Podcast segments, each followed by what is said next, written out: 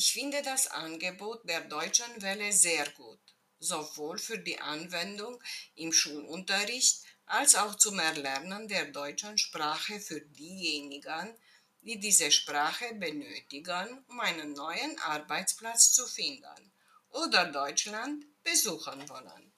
Ganz toll finde ich auch, dass der Einführungstest auf mehrere Stufen gegliedert ist, und zwar für Anfänger, Anfänger mit Vorkenntnissen und für Fortgeschrittene. Es werden auch Fachausdrücke gelehrt, um in Deutschland oder in einem deutschsprachigen Land eine Arbeitsstelle zu finden und sich an der neuen Arbeitsstelle richtig ausdrücken zu können. Als Pluspunkt für das Angebot ist auch, dass die Lernenden kostenlos teilnehmen können. Noch ein Pluspunkt ist, dass der Kurs auch als App vorhanden ist.